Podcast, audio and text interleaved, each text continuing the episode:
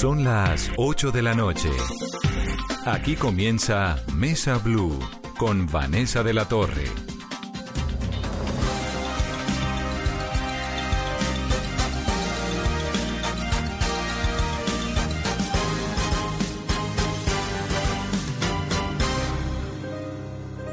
Qué triste fue decirnos adiós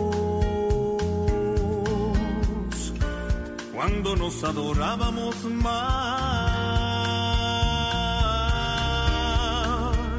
Hasta la golondrina emigró.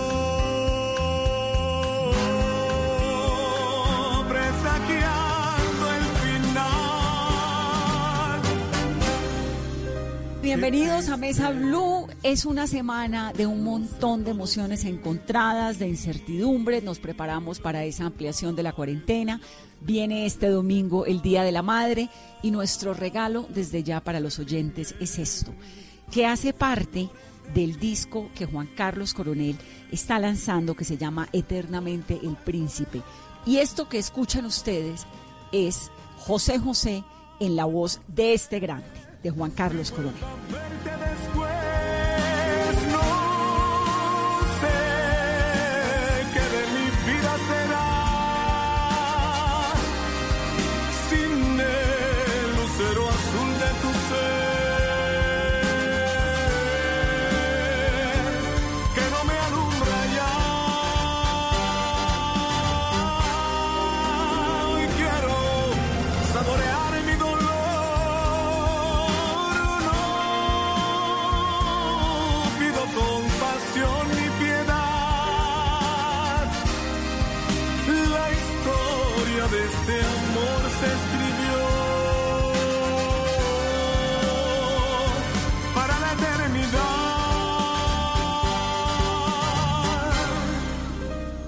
Juan, bienvenido a Mesa Blue. Qué dicha tenerte, qué dicha escucharte. Es un placer para mí, Vane, esta comunicación contigo. Es un placer para mí volver a platicar y volver a, a estar contando cosas. Y gracias por esta linda invitación que me, que me, que me extiendes. Esta recopilación de José José, bueno, además me parece que no nos puede caer mejor y quiero arrancar el programa con esta canción que es el triste porque estamos en un momento en el que tantas personas están diciendo adiós cuando nos adorábamos más porque es una condición difícil, la gente no se puede ver, se tiene que relacionar de una manera diferente, eh, las redes sociales no son suficientes para decir lo que uno siente, las comunicaciones, todo esto. ¿Por qué José José? Porque José José me marcó la vida desde muy niño. Eh, José José forma parte de ese gran baúl de recuerdos y sobre todo fue un estandarte y un inspirador en casa. Mi mamá de manera recurrente lo ponía en un viejo tocadisco, los primeros discos de José José, yo estaba muy niño y todas las canciones de él, no sé por qué me llamaban la atención y me las aprendí, me las aprendía y cuando ya estaba en la preadolescencia y en la adolescencia, eh, que ya estaba empoderado con, con, mi arte de cantar y escuchaba y seguía descubriendo a José José desde todas las aristas, desde su vida personal, su vida profesional, cómo cantaba, cómo usaba una técnica distinta, cómo eh, jugaba con las melodías, con la respiración, eso me llamó poderosamente la atención y me marcó y fue prácticamente mi inspirador y mi, mi maestro masculino, porque mi maestra era mi mamá en, de canto, pero José José era como el maestro también de canto que complementaba cosas y, y desde entonces eh, me declaré fan desde muy niño de, de, José José y, nunca nunca hubo una siquiera desconexión, siempre he estado ligado este, muy muy posteriormente a su vida, a, a hacer, a tener una bella amistad con él. Y creo que soy de los pocos eh, en este universo que conocen toda su discografía, todas las canciones, los 37 álbumes más o menos que creo que fue que grabó con, con lujo de detalles, entonces este, tengo una, me, me unen a él una cantidad de cosas y estoy muy unido este, en la parte, tú sabes, espiritual, pero sobre todo en la parte artística. Su arte, su canto, su manera de interpretar, de darle vida a una, a una, a una buena canción, a un buen bolero, eso por supuesto eh, me, me, y me ha servido como argumentación para, para yo pararme en un escenario y hacerlo con lujo de detalle. Así es que Ay. José José, al igual que Sinatra y muchos más, fueron los inspiradores y fueron los que, los que me, me, me, inspiraron a seguir adelante. Además que con esa voz tan impresionante, ese repertorio, él murió hace muy poco, ¿no? Recuérdame, tal vez el año anterior, hace dos años. Sí, eso fue creo que para el mes de septiembre del año anterior, que me marcó y, me, y, me, y recuerdo me recuerdo ese sábado mm, cosas muy puntuales porque me pasó cuando como lo de las Torres Gemelas que mucha gente se acuerda dónde estaba, qué estaba haciendo y cómo lo impactó la noticia. Entonces Sony Music me llamó y, y, no, y recuerdo esa conversación. Yo estaba en un partido de béisbol de mi hijo Daniel eh, el año pasado, eh, que tiene 13 años, tenía 13 años o tiene 13 años Daniel. Y bueno, estábamos en el partido y estaba él precisamente eh, en el campo, yo muy concentrado y bueno, es una historia que algún día se las cuento. No, de una vez. No guardemos ah, para mañana las historias de ya. Además, con este apocalipsis a cuentagotas, esta combinación de música y recuerdos creo que nos caen también a todos. ¿Dónde, dónde como conoció, cómo fue ese origen de la amistad con José José? Eh, eh, esto esto, esto se, se, se, inició, se generó en 1997 cuando yo estaba de promoción en la ciudad de Miami con el sello BMG lanzando un álbum que se llama Tributo Romántico, que eran canciones de la Sonora Matancera, boleros, etcétera, y el disco aquí en Colombia había sido tan, tan éxito que este, lo publicó Sony Music eh, BMG, perdón, BMG eh, Latin Music, y estaba yo en la ciudad de Miami y estaba en las oficinas de BMG, estábamos un día de promoción, llegamos no sé por qué a la oficina y este y por supuesto que José José siempre sabía ya la devoción y el cariño y todo lo, fanático que yo era de su música. En BMG se lo hicieron saber. Y como él estaba en la misma compañía al igual que Rocío Durcal Juan Gabriel este este gran conglomerado de grandes artistas estaba en la misma compañía eh, yo me bajo del, del carro subimos hacia la oficina y cuando estábamos en la oficina que yo estoy así en, en el pasillo por recepción caminando veo que viene José José con con, veo que viene con un traje impecable, su corbata, etcétera, y viene caminando, andando y este y, él todo afable, todo cariñoso, saluda a todo el mundo y también me saluda como si me conociera, pues nunca nos habíamos visto personalmente, ya le habían hablado de mí eh, eh, en la compañía que yo era, pero no sabía que era yo. Entonces cuando me, le presento y le digo y le comienzo a cantar un poco así de un flashback de canciones de él, el tipo queda impactado me dio un abrazo y me dijo, hermano, te quiero hacer un regalo. Y ha, pedido, en ese momento le estaba promocionando como unos 30 álbumes que venían en CD de 4 o 5, como unos paquetacos, y estaban haciendo Sony, eh, BMG sacando esa promoción, y él ha tomado el trabajo de, de pedirlos y de firmármelos, y aquí los tengo de recuerdo. Ese fue como el punto de partida de ese respeto y esa admiración. Ahí, ahí se acentuó más mi, mi admiración por ese ser humano sencillo, espontáneo, bacán, y ahí arrancó la amistad, Vane. Desde entonces, este, prácticamente hablábamos, nos comunicábamos, me mandaba mensajes, me, eh, eh, eh, saludos, inclusive en una entrevista que una vez cuando yo tenía una salsa pegadísima en México en, el año eh, 90 y tanto, 91, 92, él me saludó al aire, estábamos en una emisora y él me escuchó y me saludó. ¿Y, qué salsa era? Una canción que se llama Y tú no estás. Todo es tan triste si no hay amor, todo es oscuro si no existe luz. Todo se vuelve pequeño cuando no te tengo, cuando tú no estás. Lindo el color de tu pelo enredado en mi pecho, poderte amar. Y esta, y esta canción en México estaba muy sonando mucho y pegada. Y, este, y en una entrevista en una radio, él estaba presente ahí, cuando vio que era yo, me saludó, nos saludamos, entonces este, siempre estuvimos ahí y, bueno, por cosas de la vida, eh, después más adelante coincidimos en lugares y en momentos y, bueno, ya te podrás imaginar, ya los últimos años, hace dos años, fue la última vez que lo vi, que me invitó a comer, me invitó a cenar en, en la ciudad de Miami, yo estaba, me comuniqué con él, él me dijo que, que si nos podíamos ver y yo pues imagínate, accedí de una, nos vimos en Coral Gable, me invitó a comer y duramos aproximadamente dos horas y media, tres horas ahí interactuando, hablando, echando mi historia, me contó una cantidad de cosas que estoy absolutamente convencido que he sido el único que conozco de primera mano y de forma orgánica. privilegio. Historias, historias de él muy, muy orgánicas, muy, muy duras, eh, eh, cosas, me confesó cosas mejor dicho, yo fui ese día casi como que un sacerdote para él. El tipo pues confió en mí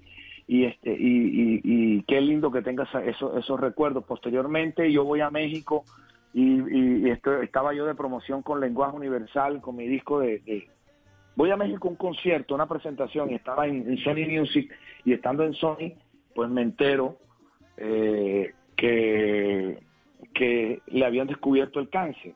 Entonces estaba en tratamiento, me comunican con él, hablo con él por teléfono, yo le mando el disco y él le mando el disco porque me dijo que quería escucharlo. Le mando el disco, se lo firmé y después de, como, como respuesta y como una nota de, cariño, se tomó una foto con el disco y me la mandó. Está publicada en mi Instagram, Entonces, era una cantidad de, de, situaciones bonitas que viví con él y como te digo, me hizo unas confesiones eh, increíbles que yo ¿Qué pasó? las tengo. ¿Qué pasó, Juan, con el hijo de él? Con esa historia de, la hija de él, porque lo del hijo, pues el hijo es igualitico a él, uno lo ve físicamente, es un chico que tiene un talento enorme, pero ¿cuál es la versión tuya tan cercana de No sé, ese tema nunca, nunca lo hablamos. ¿Nunca lo tocó? no, no, no, no, ese tema nunca lo tocó, de hecho hay un, hay, él, pues no sé, declaró y hay un video, un video que Sony anda mostrando donde él en una rueda de prensa, este dice que hicieron todos los exámenes y todo y que eso salió negativo, lo afirma José José. Entonces, no, es, como lo, lo, lo, que lo que conozco, sí sé que, que, que, la familia lo había demandado por, por porque tengo entendido que, estaba que no podía cantar la música de José José o algo así porque eh, estaba estaba haciendo estaba literal como si fuera un impostor. Eso fue lo último que supe en México y, y en las noticias y en Sony pues por supuesto pero no, del tema ese nunca se tocó con él, nunca. Hablamos de, de cosas mucho más, más profundas, de su vida personal, de lo que, de lo que, de lo que, de cómo se sentía en este momento, sobre todo que se sentía que, que, que él decía que no era justo, por ejemplo, cositas que no sentía que no era justo, que no pudiera tener eh, la fortaleza de su voz como siempre o como, como, como siempre lo hizo, que no podía tener, y que fue donde el mejor otorrino que, existe en Estados Unidos, que me dijo que está en Boston. Y este y bueno, una cosa bien fuerte que me contó, me contó, le pregunté cosas que normalmente un periodista no hace ese tipo de, de, preguntas, que no, no, no auscultan, no, tú sabes, la mayoría de, la gente cuando hace una entrevista eh, pues, pues por lógica, por obvias razones, como no son, muchos no son músicos, la gran mayoría no son músicos, después de pronto no pueden entrar a temas íntimos o temas bien, bien eh, particulares, ¿no? sí, particulares, cosas muy detalles, minucias. Entonces yo le pregunté cosas de interpretación de cómo hacía para esto, que él cómo hacía, por ejemplo, para cuando se enfrentaba para interpretar una canción inédita. Le dan una obra inédita y él cómo, cómo le da vida a la canción, porque es que la coge de la nada, de un compositor que casi nunca son cantantes, te da, la, te da, te da eh, el tema. Y le pregunté cosas y me contó una pila de, de, historias, como te digo. Ese día abrió el corazón y la pasé, pero de maravilla, de maravilla, no te imaginas. Creo que fue uno de los momentos más grandes que me ha regalado Dios de poder aprender y de poder eh, de primera mano sentirme privilegiado que ese señor me, estaba diciendo cosas y me... Qué lujo tenerlo cerca. Mira, Eternamente el Príncipe es una recopilación de 19 canciones, ¿no? ¿Cómo hiciste esa selección? Porque ahí está el triste que ya lo oímos, lo pasado, pasado, he renunciado a ti, que además la quiero poner inmediatamente porque es tal vez mi preferida también de José José, Lo dudo, amar y querer, La nave del olvido, Almohada, El amor acaba, 40 y 20, Volcán, Gavilano, Paloma, Voy a llenarte toda, cuidado, amnesia, mi niña, me vas a echar de menos, vamos a darnos tiempo, yo, mi vida, seré. Oigamos un poquito esto. He renunciado a ti y ya nos cuentas, Juan, cómo hiciste esa selección. Claro que sí.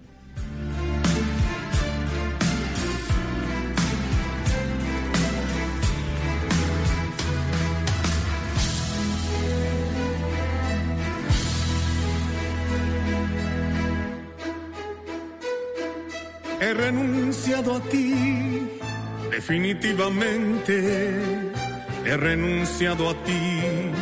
Y esta vez para siempre te habrás fijado que no te busco, que pasa el tiempo y no voy por tu casa, que no me ves por los sitios que pasas, he renunciado a ti he renunciado a ti, porque es pura fantasía nuestro amor.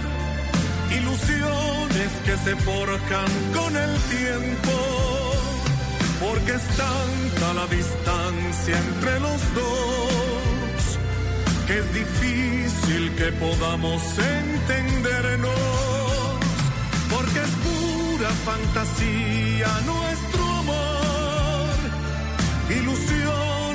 se forjan con el tiempo, porque es tanta la distancia entre los dos, que es difícil que podamos entendernos.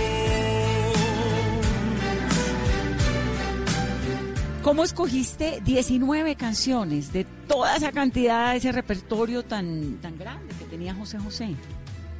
Imagínate que eso es un problema y siempre se- y siempre lo vi como un problema porque siempre alguien te va a cuestionar y alguien te va a reclamar. Me pasó en México de forma recurrente. Oye, ¿por qué no incluiste tal canción, tal rola, como dicen allá? ¿Por qué no pusiste esta canción? Faltó esta canción. Yo dije, pues es que en un disco no puedo, no puedo resumir la historia del príncipe con de 38, 37, 38 álbumes. Y además que con la con el agravante que en México José José, todos los álbumes, casi todas las canciones son conocidas. De un disco fácilmente, hubo un álbum que él publicó en 1990, y- 1983 que se llama Secretos, donde está Lo dudo, El amor acaba, voy a ganarte toda, cuando vayas conmigo, a esa, eh, eh, eh, Lágrimas, o sea, fueron 10 canciones que produjo Manuel Alejandro y todas son éxitos, todas allá son clásicas. Entonces, yo lo que traté de, digamos, de, de- de tomar canciones de momentos cruciales en su carrera y de picos,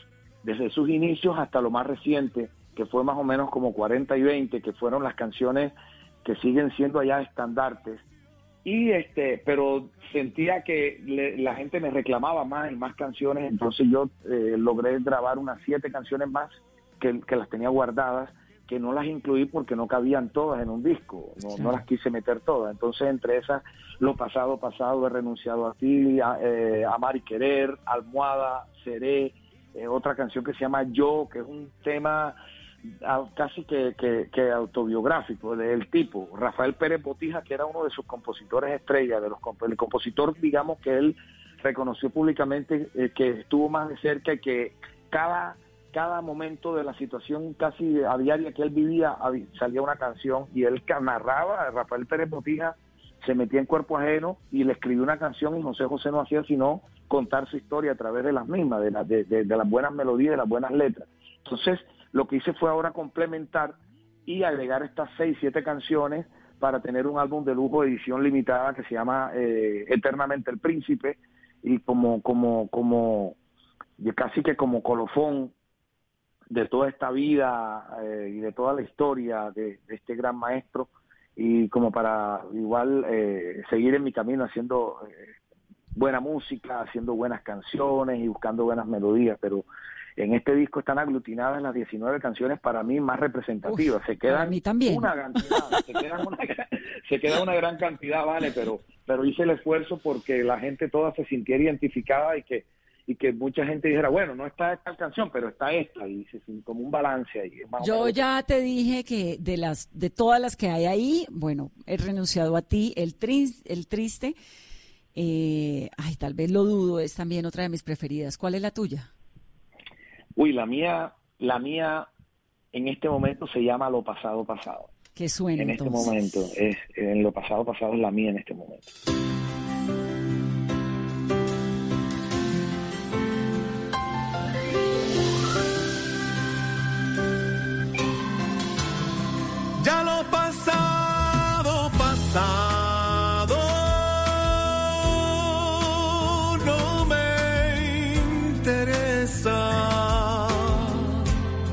Ya me sufrí y lloré, todo quedó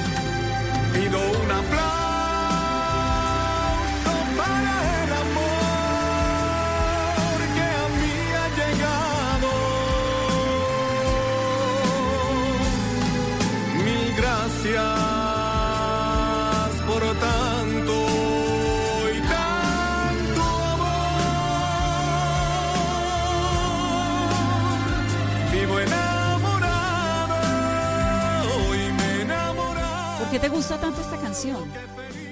Porque lo pasado pasado es una manera de uno de decirle a los malos momentos y a los malos recuerdos y a las malas situaciones adiós.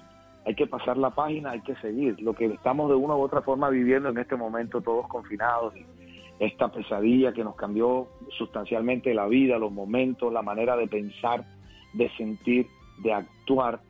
Y este y entonces lo pasado pasado es como esa manera de hacer catarsis y gritar a los cuatro vientos ya lo pasado no me interesa, mandé todo para el carajo, lo que no me gusta y vamos a pedir un aplauso para el amor y vamos a seguir adelante porque, porque la realidad nuestra es que hay que seguir adelante. Y, no sé, es como esa canción que, que, que, hace que te emociones, que sientas cosas, que te desahogues, pero que te levantes, que sigas, que continúes. Yo es como la canción en este momento que me, que me, que me, así que me mueve, que me toca la fibra. Juan, ¿cuál es la historia de tu mamá? ¿Tu mamá era cantante? ¿De qué manera te, metió esa gran semilla y ese gran talento del arte musical? Bueno, para todos, para todos nosotros, la madre siempre cumple un papel fundamental. La mamá es la mamá, la génesis de todo.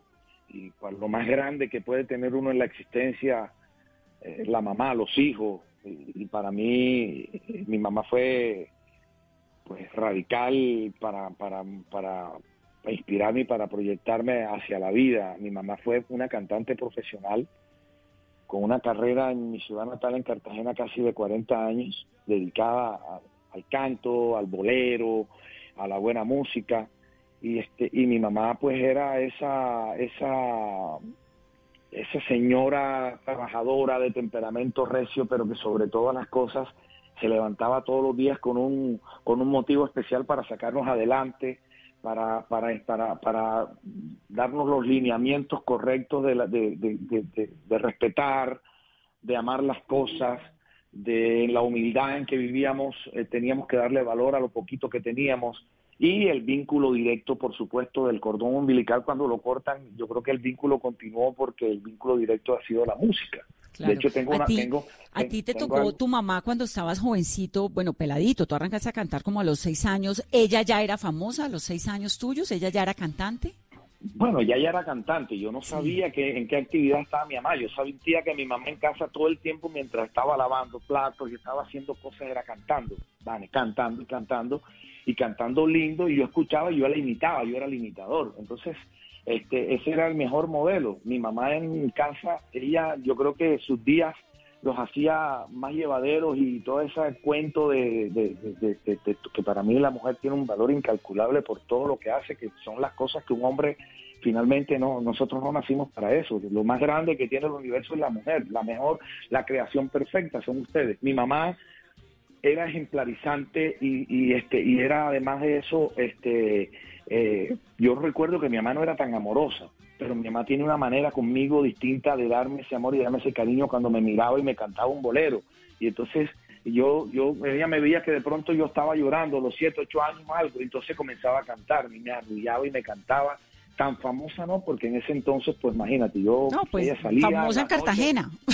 sí, en, mi ciudad por lo menos era famosa en mi casa, en mi casa era famosa y tenía un buen gusto por la música, que eso también, le, no te imaginas lo que le agradezco a mi madre, que mi madre tenía un excelente y un exquisito gusto por, la, por el bolero, por, el, por la música brasilera, por el jazz. Era, le encantaba el Fitzgerald, le encantaba Billie Holiday y escuchaba unos acetatos y escuchaba, en unos viejos acetatos, escuchaba la música de su predilección y este y comenzaba medio a cantar y como yo no sabía, yo trataba de cantar, era inglés y yo no sabía, yo trataba e, imitaba y uno pues, me entiende, pero lo que te quiero decir es que fueron como las pautas que me dio mi mamá. Hoy en día la única forma que tengo de comunicarme con mi mamá que vive en Estados Unidos ya tiene 90 años y está bastante extraviada, bastante perdida y, la, y la única eh, eh, o sea, yo llego y yo le canto la miro, le canto y cuando yo le canto enseguida dice Juancho y comienza y continúa la canción o la melodía que yo estoy interpretando. ¡Ay, qué belleza!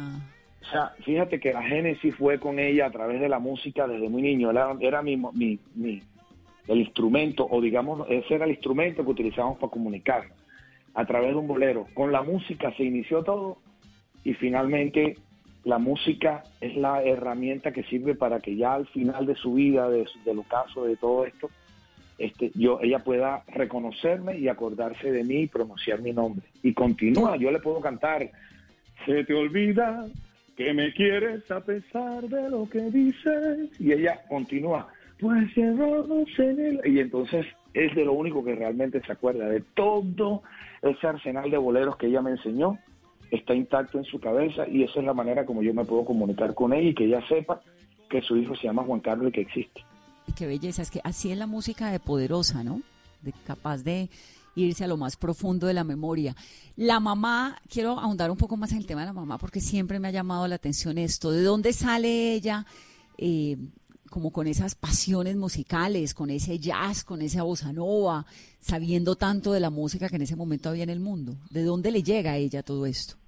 No sé, yo sé que a mi abuela también le gustaba cantar, pero esta, esta, esta genética y esta vena artística y esta afición por la música, seguramente que, mis abuelos y mis bisabuelos o algo, algo de todo eso viene pues por supuesto por antonomasia, o sea, eso, eso no, eso no, no sale y ni es gratuito y, se lo gana uno por punto. Eh, en un almacén de cadena. Esto, esto es muy profundo, esto de la genética. Y mi mamá... se llevan la sangre, en el alma. Sí, en el alma. Mi mamá, una voz bonita, melodiosa, y siempre me insistía en los vibratos. Hay que aprender a vibrar, me decía, a vibrar.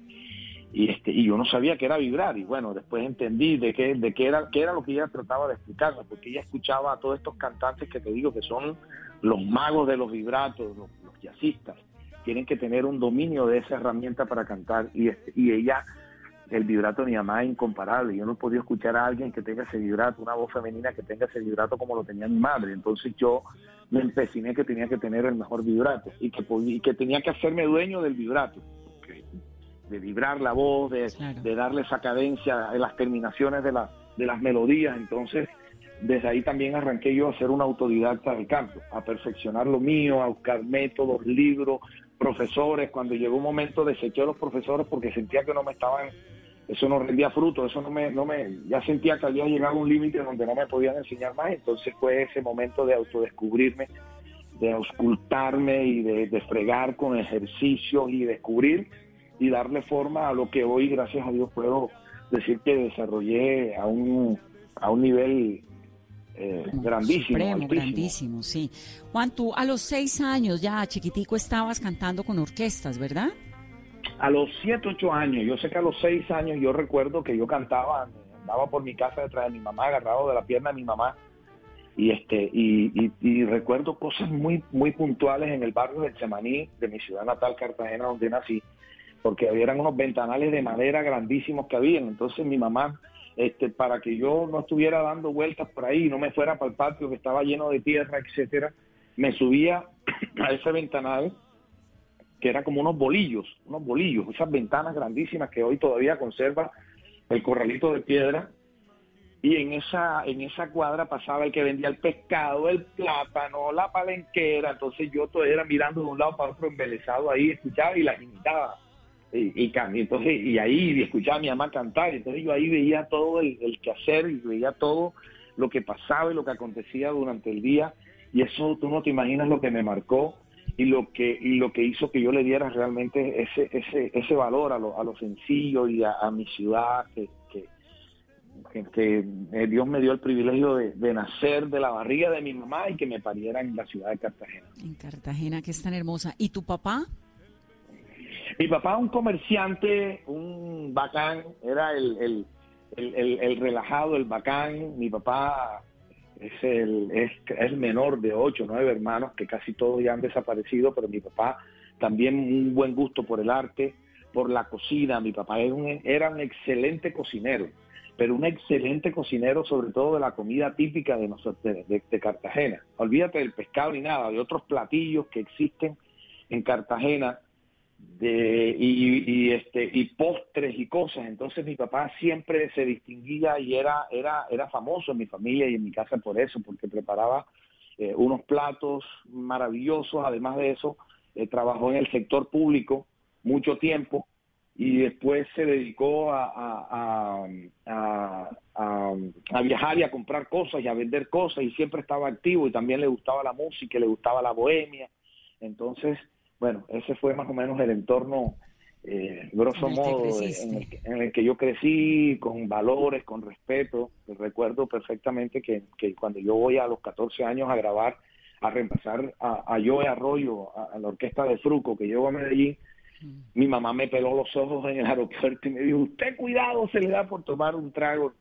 Y yo desde, desde muy niño la tuve clara y siempre lo digo con mucho orgullo. Eh, eh, he tenido una carrera diáfana, libre de, alcohol, de droga, de nada. Yo, gracias a Dios, en la vida se me dio siquiera por probar nada de eso. Yo he sido, eh, he sido convencido Sí, limpio y, claro, lo ha tenido muy claro. Y, y, y, pues, tentaciones por todos lados, te podrás imaginar. Llegar a los 14 años a, Disco Fuentes y ver de cerca este ese panorama que mi mamá me, me, me, habló y me mostró y, de una tener como ese como ese rechazo absoluto y esa negativa a, a, todo eso que pues sabía que yo no yo no estaba hecho para eso lo mío era triunfar cantar grabar, mostrar el arte. Y en esa mística me he mantenido durante 35 años, que estoy celebrando literalmente de carrera. Y aquí estoy con la misma dinámica, con el mismo nervio para darte esta entrevista. Con y con la misma voz, además, que es lo más... Eso en el 2001 fue, ¿no? Cuando publicaste esas dos grandes producciones con Joe Arroyo, con Los Reyes del Trópico, con Guarachando, con El Coronel.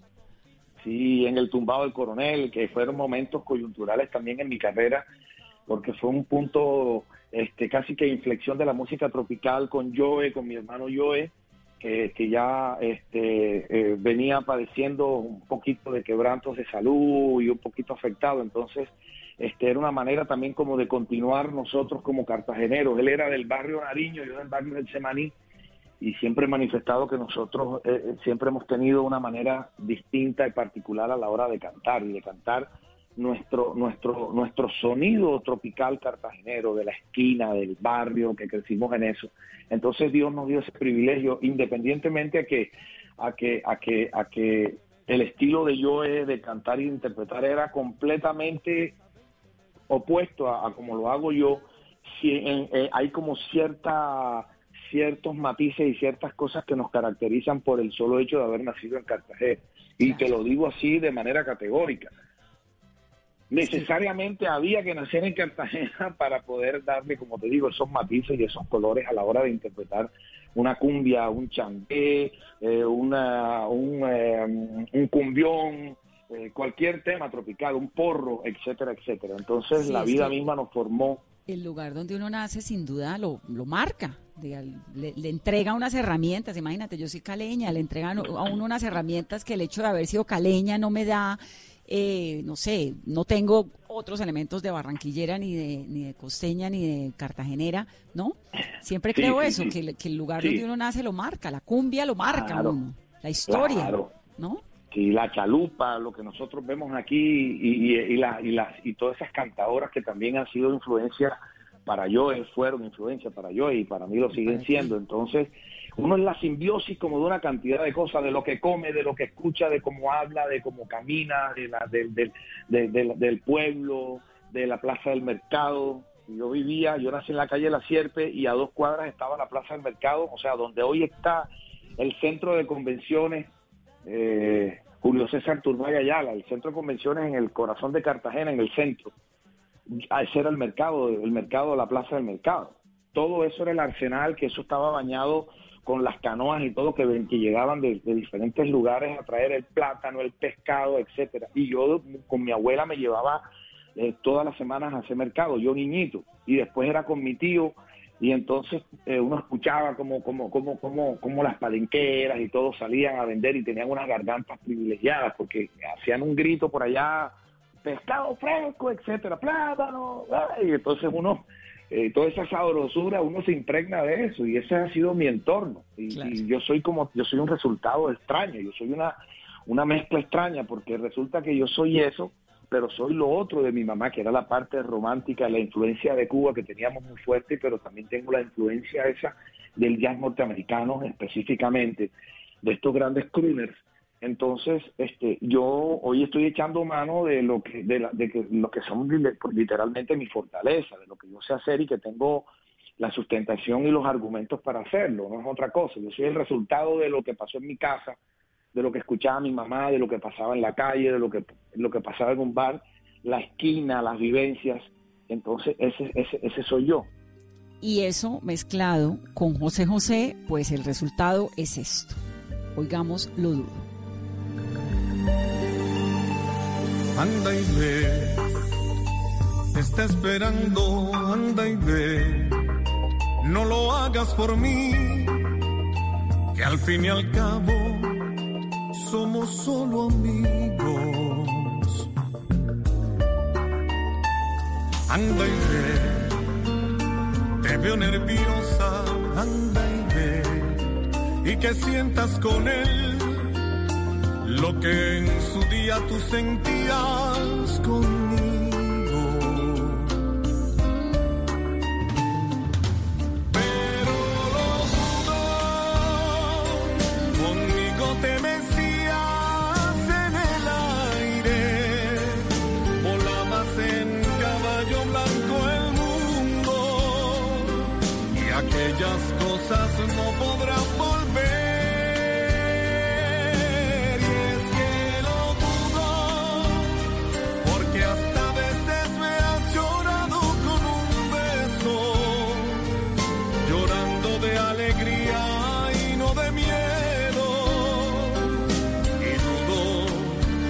que te pase igual con él, igual con él. Es hora de lavarse las manos. Volkswagen te recuerda que este simple acto es uno de los más eficaces para protegerte y proteger a todos en tu familia. En Blue Radio son las. En Mesa Blue. 8 y 40 minutos. Y a esta hora en Blue Radio tenemos recomendaciones e información importante para todos nuestros oyentes. Para Volkswagen la seguridad es una prioridad en todo momento. Y este es el momento de protegerte de lavarte las manos, de distanciarte socialmente y de tener paciencia.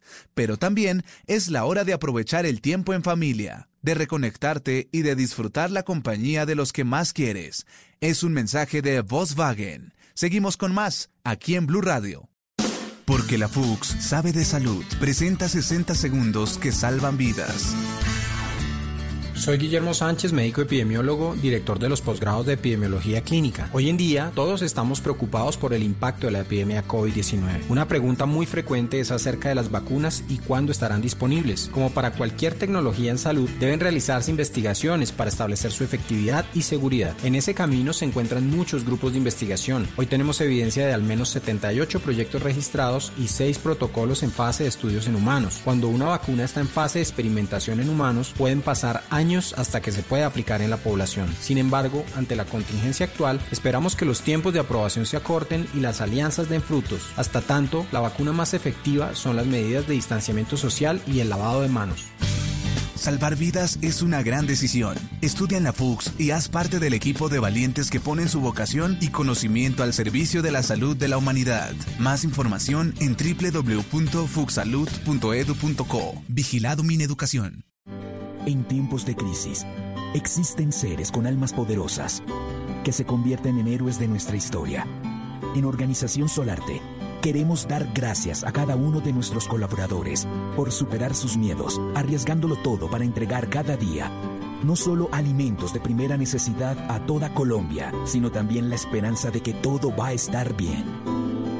Porque cuando la bondad se pasa en la comida, el amor es el alimento. En Organización Solarte, trabajamos pensando en usted. Coronel, ¿estamos listos? Nos centramos en 10. No, no, ya, ya. Juan, estás también incursionando, o no incursionando, pero tienes una canción que se llama Te extraño, que es un romance en salsa. Me parece rico que la pongamos y que nos cuentes un poquito de dónde sale esta canción. Sí, claro que sí.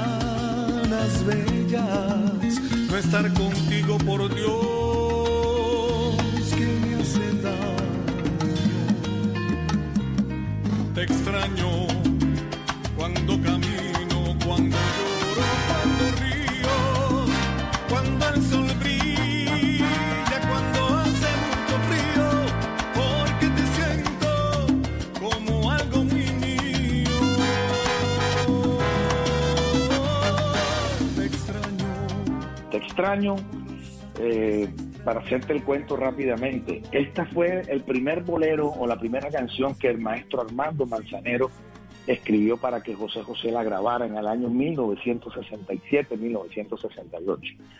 Este, bueno, me entero de eso hace mucho tiempo. La primera versión de Te extraño que existe fue precisamente interpretada por José José. Y yo siempre supe que era de Armando Manzanero, del maestro. Pero, pero bueno, muchos cantantes después la hicieron popular y Luis Miguel pues la, eh, la sacó del estadio con, su versión maravillosa sinfónica. Me encanta la manera como, como la, la, recreó Luis Miguel. Y me convocan para formar parte del sello Codisco, un álbum que se llama Romance en Salsa, donde, donde varios intérpretes, la gran mayoría oriundos de Puerto Rico, eh, iban a recrear o iban a darle vida a un bolero llevado a la salsa. A mí me, me llaman me- para que formara parte de esto y lo primero que, que el primer condicionamiento es déjeme, yo escojo la canción, yo la produzco y yo la muestro y yo la mezclo, yo le hago todo, me dieron la libertad para hacerlo y el resultado me tiene tan feliz y logré el cometido. Yo logré enviar esta canción a uno de los grandes amigos, de los grandes este, eh, productores de allá de Sony Music México, que es la compañía que publica mis, mis, discos, etcétera, en, en- en México, pues. Y mandé la canción y se la hicieron llegar al maestro Manzanero. Y el maestro Manzanero, en estos días voy a tener una conversación, me va a mandar un video felicitándome porque este, es la primera vez que una canción de él la escucha en versión salsa y está Ah, fascinado. Entonces tengo esa, tengo esa, eh, tengo como esa expectativa que en estos días tengo esa conversación seria con el maestro, vamos a hablar de varios temas, pero está feliz. Me dijo Laura Bloom, su manager, que, que estaba feliz que brinca en un solo pie con la versión mía de Te extraño, porque no solamente respeté la línea melódica, sino que le di, le di esa, esa manera mágica, como si el bolero fuera sobre una base de salsa. Y hoy de manera recurrente ya comienza a sonar en distintas emisoras. Y estoy muy feliz porque hicimos un video maravilloso también en la ciudad de Medellín, este, donde gran parte del video lo dirigí, bajo el libreto mío, las ideas mías, aceptaron todo.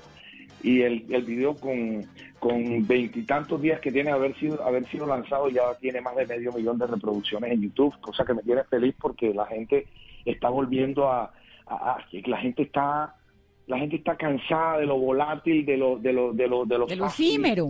De lo efímero, de la Sí. quimera, están mamados de eso y la gente quiere historias, quiere canciones de verdad, la gente quiere sentir melodías de verdad, la gente quiere sentir de una u otra forma, eh, de una u otra forma quiere eh, Lo duradero, sentir lo que tiene quiere- raíces. Sí, y esto que está pasando, te vas a acordar de mí, es un punto de partida importante para eso. La gente está yéndose a, a la- a la- a la- las cosas que, que- que son del alma, que son, que son sinceras, que nacen de emociones reales, que nacen de, de- con buenas, con buena, con buena eh, con buenos modales, con buenas cosas. Yo eso es lo que estoy sintiendo y por eso estoy viendo que, que mucha gente este, se acerca a mí a través de las redes sociales, me escriben, mucha gente se está sumando y está viendo y ponderando de una u otra forma eh, lo que yo he hecho a través de 35 años de carrera y contando, porque vienen grandes cosas, grandes proyectos. Yo en este confinamiento... Este, Eso te quería preguntar, ¿cómo, ¿cómo te va en el confinamiento? Que, bueno, dos cosas. Lo primero es que inmediatamente salga el mensaje del maestro Manzanero, no lo pasas y lo reproducimos aquí en Mesa Blue. Y eso sí, para que todos los, los oyentes lo oigan y como un regalo, sí, total. Claro que sí. Y lo segundo es preguntarte eso, ¿cómo te va en el confinamiento? ¿Cómo lo estás viviendo? ¿Qué se te pasa por la cabeza? Tú sabes que todos los días estamos a la expectativa que va a pasar, que van a decir, que la cuarentena se extiende, que bueno, todos los días estamos como, ya yo no quiero ver noticiero, yo me levanto y lo primero que hago es no quiero ver noticiero. No, no, pero esa parte sí no te la voy a permitir. a las 12 y 28 hay que prender todos los días. Ahí estoy contigo en Caracol Noticias, eso no te quepa la menor duda, mi querida Vani, siempre escucho y siempre estoy, estoy igual, pero digo, pero de tempranito uno a las 6 de la mañana ya lo están atiborrando y saturando y, contándole todo lo que está pasando. Entonces, nosotros, yo en mi caso particular, artista al fin y al cabo, uno es sensible ante todo y cuando siente uno que más muerto, que más cosas, eso me afecta. Entonces trato como de una u otra forma, poco a poco en el día, preparándome para, para escuchar y ya sé que uno va a escuchar cosas negativas. Pero en medio de estas crisis, sobre todo que está que nos está afectando directamente al sector de entretenimiento, de música, de los teatros, de los conciertos, de los estadios, etcétera, que es un sector que estamos realmente afectados y que no, ya nos nos la pusieron clara que aproximadamente 18 meses íbamos a estar este casi que cesantes, entonces uno dice, bueno, tengo que ingeniármela. Es un momento crítico, hay que ponerse a pensar que esto,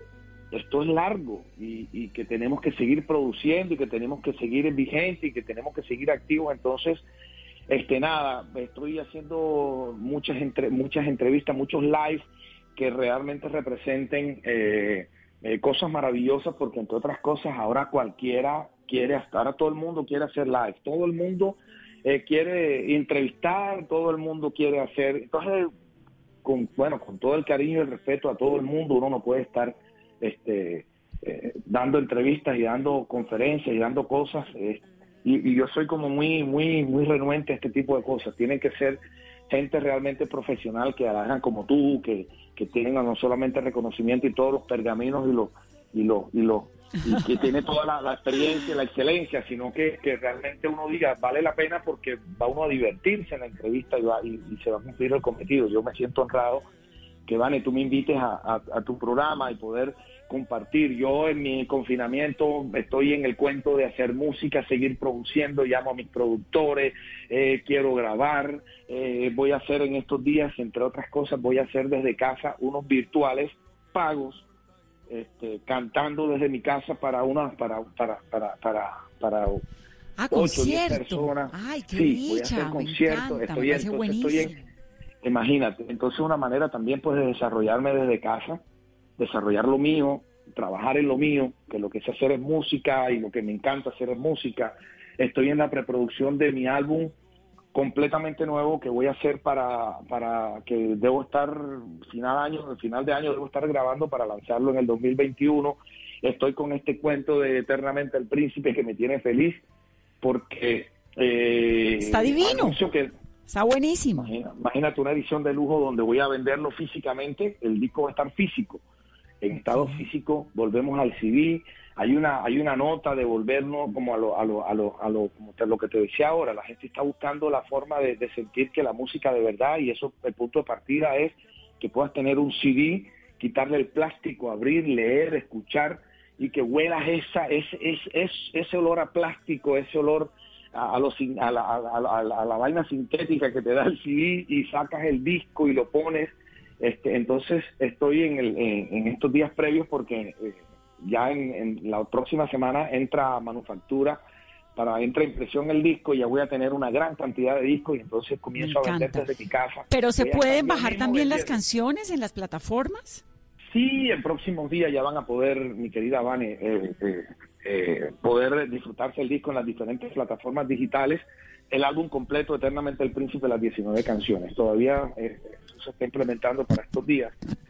Y nada, y estoy en eso, y entonces hago entrevistas, este, preparo música, eh, voy a hacer lo, que estoy preparando, los, los virtuales, esto que te dije que voy a hacer desde casa, que voy a generar desde casa para, para ciertas BTL y ciertas empresas que quieren que, que yo este, eh, haga este tipo de recitales. Me encanta, conciertos, serenatas, divino, me parece una manera maravillosa de estar cerca de la gente. Estoy editando un DVD que voy a lanzar a final de año en un concierto en vivo maravilloso que hice el año pasado en la ciudad de Cartagena, en el centro de convenciones, donde canto algunos temas de José José, hago boleros, hago algo de Sinatra, un concierto donde fue soldado, más de 1.500 personas le metimos el auditorio del Semaní, con una escenografía espectacular algo maravilloso. Grabamos eso en, en, HD completamente, el sonido también, con ingenieros, con todo, y estamos ya articulando toda la, eh, todo el material para hacer una edición bonita y poder a final de año sacar un, un, un, DVD que sería mi primer DVD en vivo, mi primer gran DVD en vivo.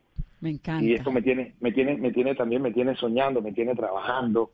Y bueno, ya hablando con amigos, con colegas, a Mauri Gutiérrez, el Canario, el otro, entonces estamos estamos como activos, estamos activos. Volvió la bohemia digital, es lo interesante, ahora la bohemia vía digital. Pues Juan, aquí gracias. Título, bonito, bonito ese título, te lo voy a robar la bohemia digital. La bohemia digital, claro, ahora todos somos bohemios digitales, imagínate. Sí, total, total. Y, y funciona, le da uno cierto alivio. Yo muy feliz y muy honrada de tenerte en esta hora en Mesa Blue, de presentarle a nuestros oyentes este adelanto genial de lo que es Te extraño y también de lo que es Eternamente el Príncipe, que me parece grandioso este homenaje con esa voz tuya y ese talento rindiéndole culto a José José.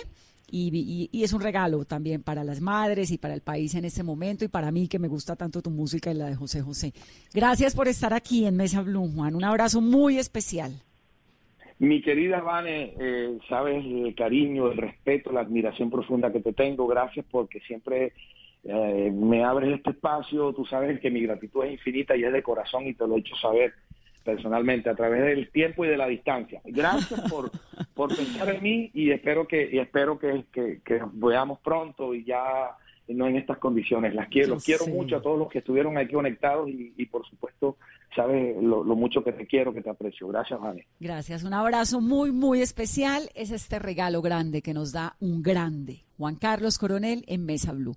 Que tengan una muy feliz noche, que oigan boleros, que oigan a José José, que oigan a Coronel y que tengan un muy feliz resto de semana.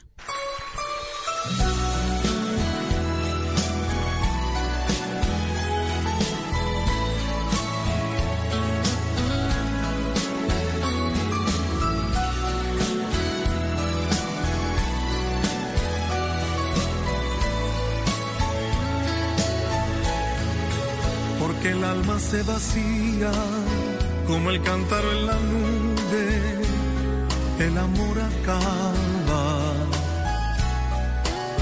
Porque suave se desliza como sombra la caricia, el amor acaba. Porque el sentimiento es humo y ceniza la palabra, el amor acaba porque el corazón de darse llega un día que se parte, el amor acaba, porque se vuelven cadenas lo que fueron cintas blancas, el amor acaba, porque llega a ser rutina la caricia más divina, el amor acaba porque somos como ríos, cada instante nueva el agua, el amor acaba, porque mueren los deseos por la carne y por el beso, el amor acaba, porque el tiempo tiene